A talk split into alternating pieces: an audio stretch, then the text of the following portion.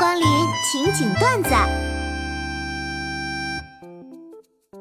考试月到了，讲真，考试让我发现啊，我简直无所不能，创造语言、篡改历史、颠覆政治、控制全球、违背物理规律、合成物质、改变细胞。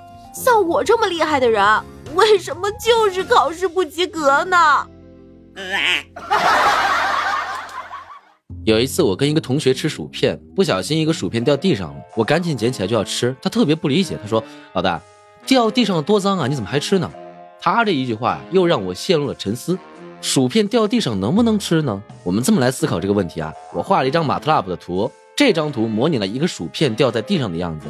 薯片大家都知道，一般是做成一个弧面，有的时候特殊一点做成一个马鞍面，但整体上还是一个弧面。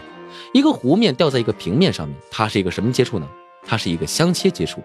相切接触就是说，两个面其实是相交于一条线，一条线在二维上的面积积分等于多少呢？面积等于零。所以啊，我们就可以解答这个问题了。一个薯片掉在地上脏了吗？脏了。脏了多少呢？脏了一根线。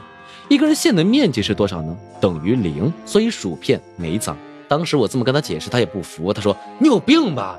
这薯片掉地上也不一定是这么掉啊，它可能反过来掉啊。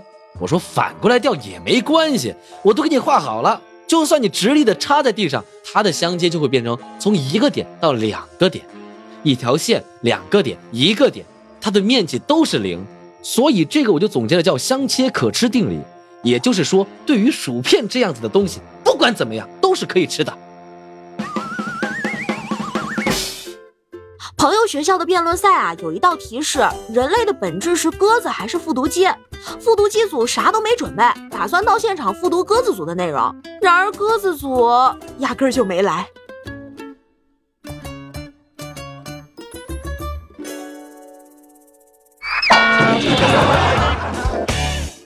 你们家里有没有家里人怀孕了就让你别养猫的老人？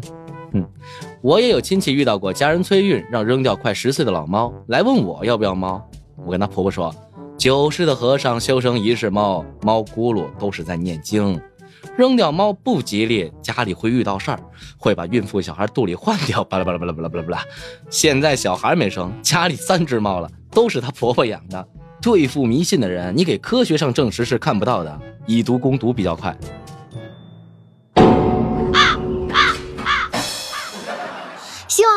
一九年碰见一个人超牛逼，然后我超级喜欢他，为了追他无所不用其极。然后呢，我也变得超级牛逼，最后发现我喜欢的只是牛逼本身。于是我和牛逼一起过着幸福快乐的日子。